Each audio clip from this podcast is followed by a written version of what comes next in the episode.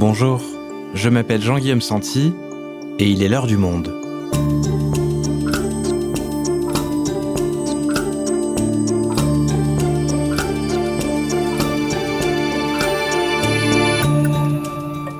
Aujourd'hui, à l'occasion de la marche des fiertés lesbiennes, gays, bi et trans qui défilera à Paris samedi 26 juin, nous vous racontons des histoires de transidentité sous le prisme du coming out. En quoi cet événement pour les personnes trans de révéler son genre à son entourage est-il crucial? Comment les familles peuvent-elles accueillir cette information et y réagir? Jeanne Roussel, journaliste au Monde, signe une enquête autour des familles et de la transidentité. Elle nous raconte. Le coming out trans et les familles, un épisode produit par Clément Baudet, réalisation Mathieu Gasnier.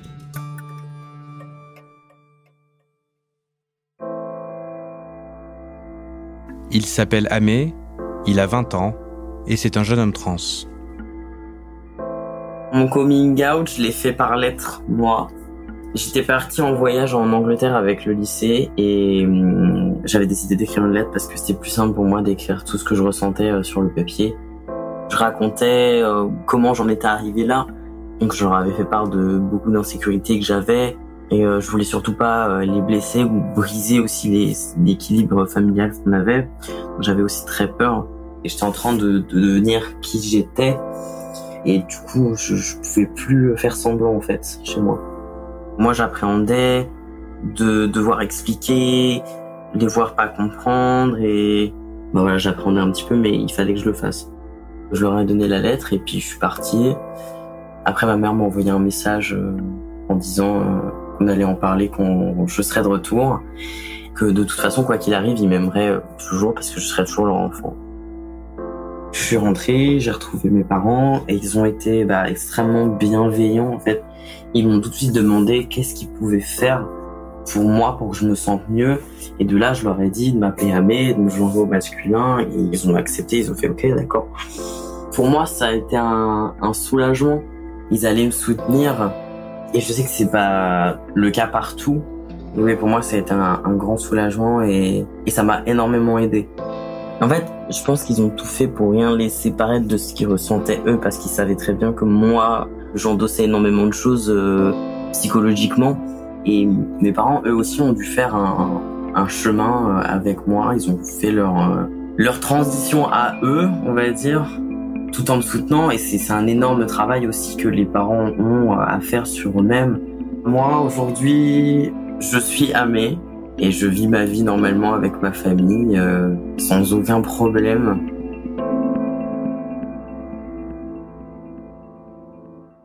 Pour commencer, Jeanne, euh, pourquoi est-ce que tu as choisi de t'intéresser au coming out trans du point de vue des familles, de l'entourage?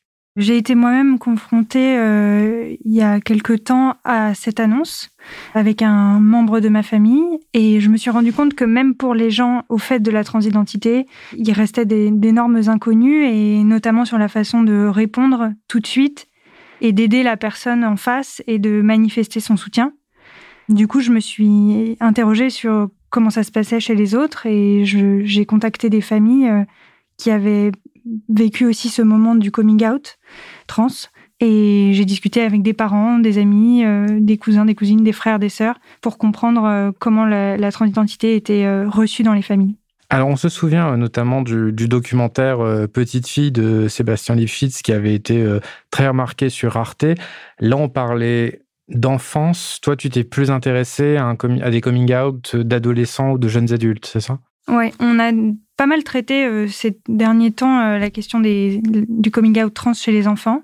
Effectivement, c'est ce qui est raconté dans ce documentaire euh, avec la petite Sacha. Moi, ce qui m'intéressait là, c'était d'aller plus vers des jeunes adultes, déjà parce que c'est ce que j'avais vécu moi, et puis parce que ça posait d'autres questions sur la façon de s'affirmer et de, de, se révéler au monde extérieur et à sa famille aussi. Et du coup, c'est pour ça que je suis allée plutôt vers des jeunes adultes. Alors avant que tu nous parles euh, des gens que tu as rencontrés, il faut peut-être euh, revenir sur certains termes qu'on va employer dans cet épisode pour les expliquer. Lorsqu'on évoque les, questions liées à la transidentité, on parle d'hommes et de femmes trans, on parle d'assignation, on parle du verbe genrer. Est-ce que tu peux nous aider à mieux comprendre ce vocabulaire et pourquoi on emploie spécifiquement ces termes-là? Alors ces termes, ils sont très importants. La transidentité, c'est quand une personne révèle son genre qui n'est pas celui qu'on lui connaissait au préalable. Ce n'est pas le genre qui est inscrit sur sa carte d'identité, ce n'est pas le genre par lequel euh, il a été connu par sa famille, ses amis, euh, mais c'est le genre qu'il ressent au fond de lui et qui est euh, sa véritable identité. On est soit un garçon, soit une fille. Sur les papiers d'identité, c'est un genre assigné et ce n'est pas forcément le genre ressenti par la personne.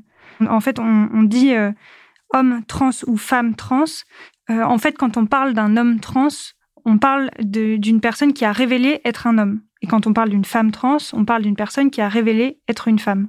Ce qui veut dire, Jeanne, que toutes ces expressions euh, qu'on a parfois entendues par le passé, qui renvoient au changement, quand on disait euh, changer de sexe, je mets des guillemets, c'est des expressions qui sont perçues comme transphobes parce qu'elles renvoient la personne à un supposé changement alors qu'en fait elle a toujours été comme ça. Effectivement, il y a des expressions qu'on n'utilise plus du tout, comme euh, changer de sexe, parce que premièrement, il n'y a pas de changement, on révèle quelque chose qui est préexistant, parfois depuis toujours et parfois pas. Et par ailleurs, la sexualité n'a rien à voir avec la question de l'identité. Et on n'est pas obligé, quand on, quand on fait un parcours transidentitaire, d'avoir euh, une opération quelconque, on n'est pas obligé de, revoir euh, son rapport à la sexualité et à l'autre. Ce sont des choses qui sont vraiment distinctes. Et du coup, on fait attention à ne plus utiliser les termes changer de sexe, mais on, fait un, coming out trans et on révèle une identité. Et quand on parle à une personne trans et qu'on l'appelle par le genre qui lui a été assigné et non pas par celui qu'elle a révélé, on appelle ça mégenré. Et ça, c'est perçu comme une violence chez les personnes trans. Oui, tout à fait, parce que en fait, la façon dont on genre la personne, donc genrer, ça veut dire dire il ou dire elle. Et quand on met genre, c'est-à-dire par exemple une femme trans, il faut la genrer en disant elle. Et si on continue de dire il, on est dans le mégenrage. Et en mégenrant, on refuse d'ancrer l'identité révélée par la personne dans la société et dans, euh, et dans sa famille, dans, dans, sa réalité. c'est pour ça que c'est très important de genrer correctement. Alors après, au tout début, il y a des erreurs qui se font et la plupart des personnes trans euh, acceptent de corriger, d'entendre qu'il faut un temps d'adaptation pour les proches, mais c'est difficile à vivre même au départ. Et euh, si on le fait par contre sciemment, qu'on met genre sciemment, ça peut devenir complètement insupportable pour la personne trans et c'est de toute façon vécu comme une violence.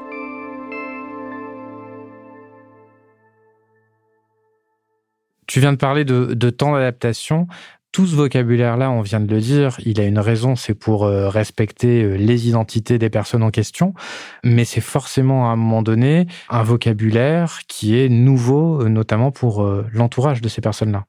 Oui, oui, c'est nouveau, c'est difficile de, de s'y faire parce qu'on a connu la personne parfois 15, 20, 30 ans avec un genre assigné. On a toute une histoire qui s'est créée avec la personne sous ce genre assigné et il faut changer. Alors il faut changer toute sa représentation, il faut tout revoir. Et ça réclame pour l'entourage d'une forme d'apprentissage. Ça demande de revoir euh, tout ce qu'on a construit avec la personne trans.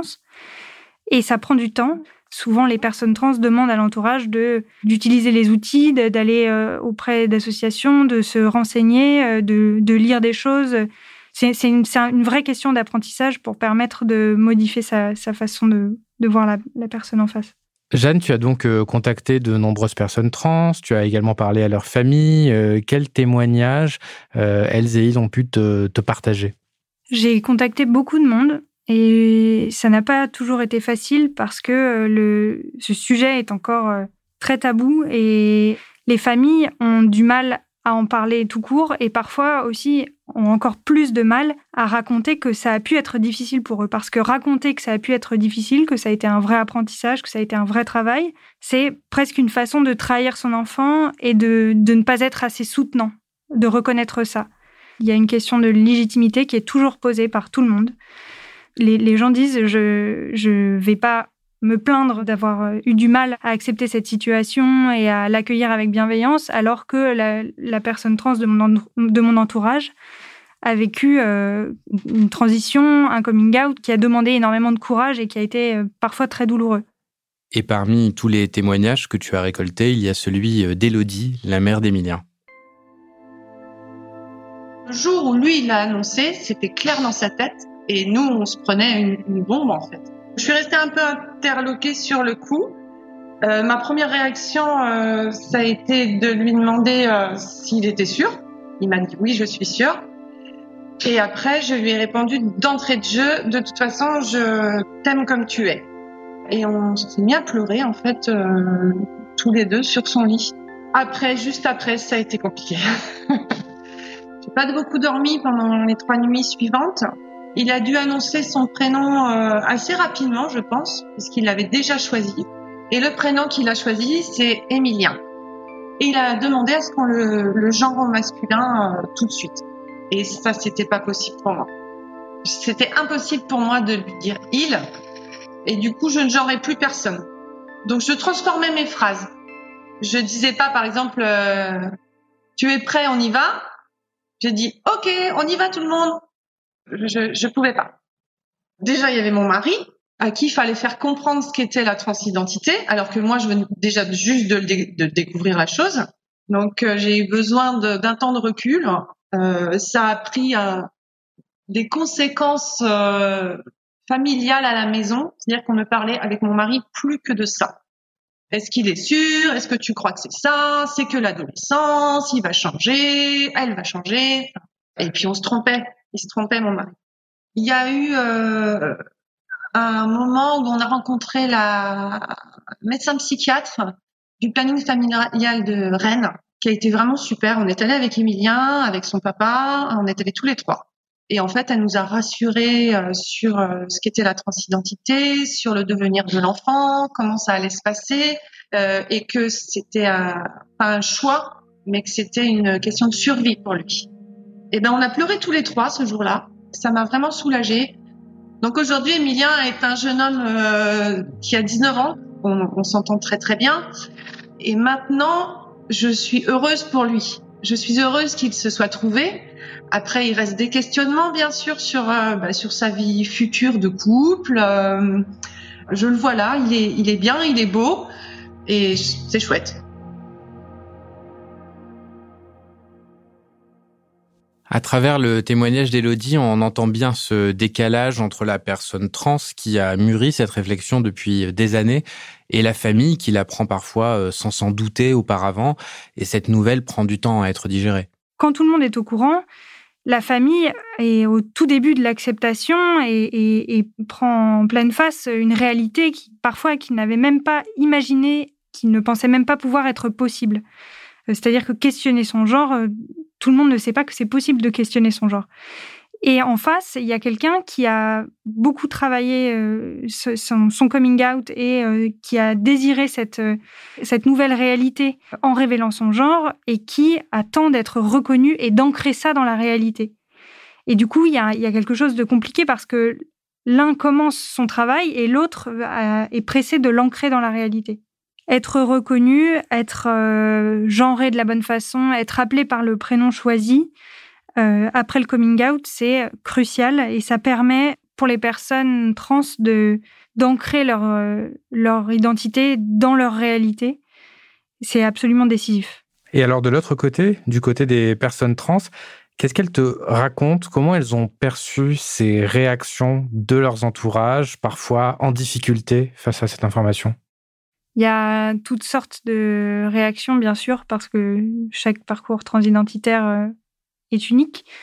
Mais euh, ce que j'ai entendu euh, assez souvent, c'est que les témoignages d'amour étaient cruciaux.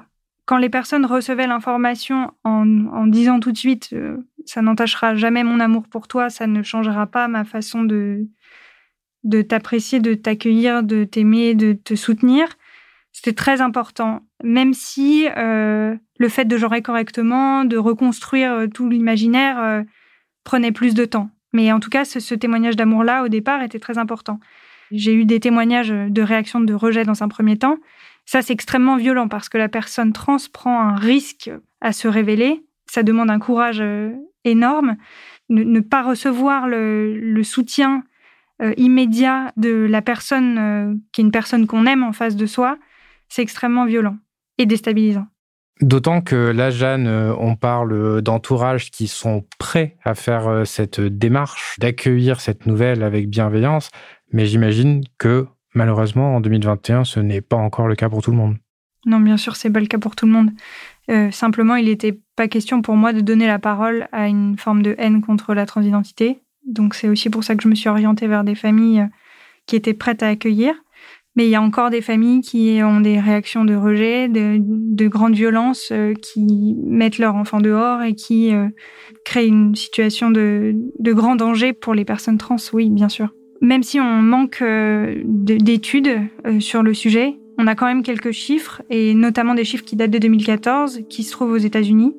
C'était une enquête de la Fondation américaine pour la prévention des suicides, qui avait collaboré avec l'Institut Williams, et qui disait que 46% des hommes trans et 42% des femmes trans avaient déjà fait une tentative de suicide contre une moyenne nationale largement plus basse de 4,6%.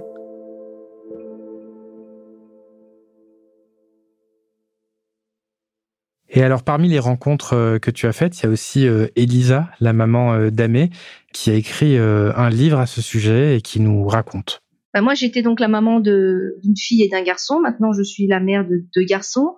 Donc forcément, il y a des projections que j'avais sur ma fille. J'imaginais l'accompagner plus tard, peut-être quand elle sera enceinte, quand elle accoucherait, enfin tout ça. Euh, voilà. Et puis bon, bah, ça, je me suis dit, bah non. Euh, maintenant, j'aurais pas ça. C'est pas très grave en soi, hein, parce que je l'accompagne, euh, j'accompagne Amé sur plein d'autres choses.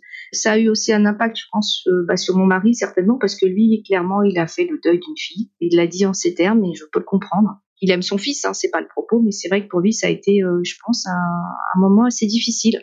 Et puis euh, mon fils aîné aussi parce qu'il avait une très très grande complicité avec sa sœur et il a eu peur que quelque chose se déconstruise, quelque chose se casse.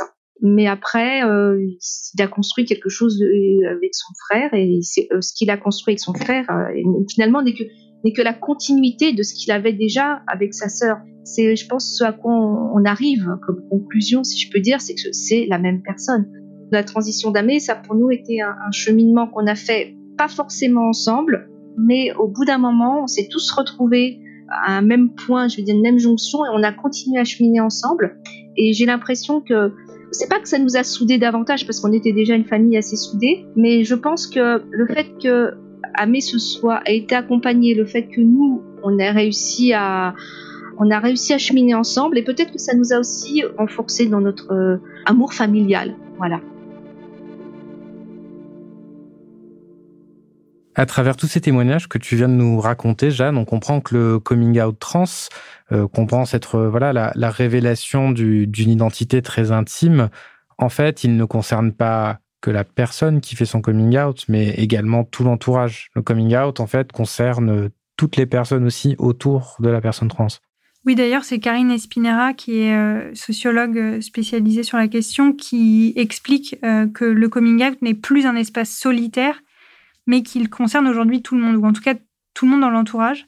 Effectivement, c'est un travail commun, c'est un travail qui se fait ensemble. C'est un travail qui commence par des questions simples de comment veux-tu que je t'appelle, comment veux-tu que je te genre? C'est un travail aussi qui nécessite d'éviter de poser certaines questions, et c'est parfois très compliqué à comprendre pour l'entourage, mais ce sont des questions qui sont vécues comme une violence euh, pour la personne trans. Quelles questions en particulier? Euh, Il y a plusieurs questions qui sont très violentes pour la personne trans, que sont par exemple le fait de demander si c'est pas une phase, quelque chose de passager dans l'idée de, de, révéler cette, cette identité. Euh, le fait de demander aussi est-ce que tu vois un psy? Comme s'il fallait valider par une autorité médicale et compétente le fait de, de, révéler son, sa propre identité, son intimité.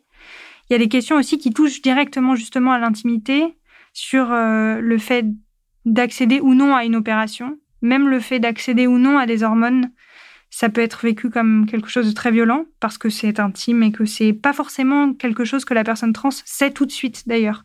C'est des choses qui peuvent se décider aussi ensuite. Et euh, il y a aussi une question euh, qui est souvent très mal vécue pour les personnes trans et qui est pourtant assez fréquente, qui est la question de la sexualité.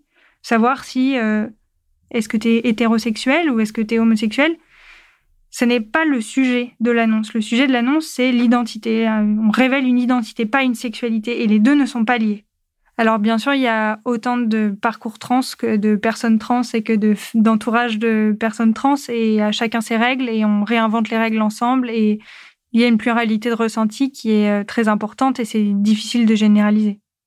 Jeanne, pour finir ce podcast, est-ce que euh, tu aurais euh, peut-être des conseils pour des gens qui seraient confrontés à cette nouvelle-là et qui veulent justement s'éduquer? Est-ce qu'il y a des, des ressources, des associations pour aider dans ce parcours-là?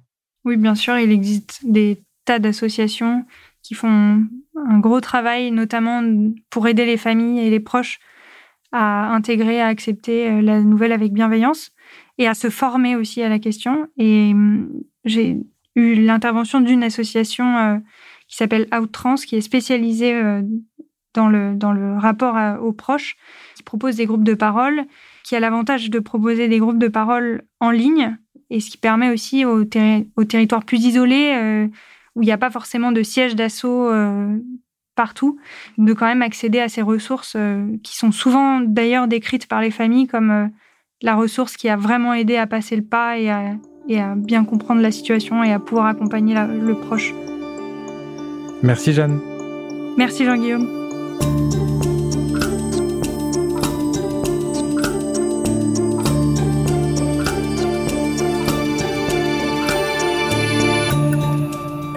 Si vous souhaitez en savoir plus sur le sujet, vous pouvez aller lire l'article de Jeanne Roussel dans la rubrique L'époque sur notre site. C'est la fin de L'heure du monde, le podcast quotidien d'actualité proposé par le journal Le Monde et Spotify. Pour ne rater aucun épisode, vous pouvez vous abonner gratuitement au podcast sur Spotify ou nous retrouver chaque jour sur le site et l'application lemonde.fr. Si vous avez des remarques, suggestions, critiques, n'hésitez pas à nous envoyer un email à l'heure du monde @lemonde.fr. L'heure du monde est publiée tous les matins du lundi au vendredi. On se retrouve donc très vite. À bientôt.